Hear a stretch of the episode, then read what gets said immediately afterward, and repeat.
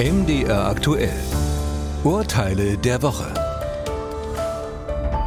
Petra Pedale ist leidenschaftliche Radfahrerin in Hamburg. Auch vergangenen Sommer sitzt sie häufig im Sattel.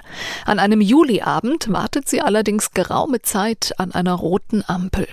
Die Minuten vergehen, nichts tut sich. Als es einfach nicht grün wird, fährt sie schließlich über Rot, wird erwischt und muss 100 Euro Geldbuße wegen eines vorsätzlichen Rotlichtverstoßes zahlen. Petra Pedale legt Einspruch ein. Sie ist davon ausgegangen, dass die Ampel defekt war. Loszufahren war für sie weder vorsätzliches noch fahrlässiges Verhalten. Der Fall landet beim Oberlandesgericht in Hamburg. Zur Urteilsfindung hat man sich die Ampel ganz genau angesehen und herausgefunden, dass es Anlagen gibt, die mit Hilfe einer sogenannten Bedarfsschleife merken, wenn Fahrzeuge ankommen. Sie schalten dann auf grün, sonst bleibt es rot. Im Fall von Frau Pedale wurde diese Bedarfsschleife durch das Rad allerdings nicht aktiviert und die Richter erließen der Klägerin das Bußgeld. Liegt eine Funktionsstörung wie in diesem Fall vor, ist die Halteanordnung der roten Ampel nichtig. Flavio Flamme möchte in Berlin auf einem Gewerbegrundstück ein Krematorium betreiben. Dafür bemüht er sich bei der zuständigen Senatsverwaltung um eine Erlaubnis. Die wird ihm allerdings verwehrt. Die Begründung, öffentliche Krematorien haben ausreichend Kapazitäten. Obendrein könne ein staatlich betriebenes Krematorium den Anforderungen an eine sichere und würdevolle Feuerbestattung besser gerecht werden.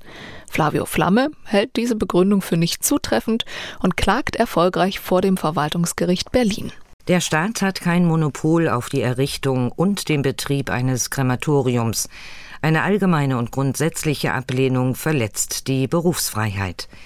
Das Interesse an einer sicheren und würdevollen Feuerbestattung kann auch etwa durch die Überprüfung des Betriebskonzeptes vor einer Genehmigung gewahrt werden.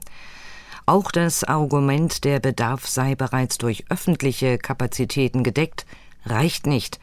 Für solch eine Argumentation bedarf es einer ausdrücklichen Regelung. Diese gibt es aber nicht. Lionel und Linus Liebe heiraten im Jahr 2017. Ihre Beziehung kann nur noch durch ein Kind vollendet werden.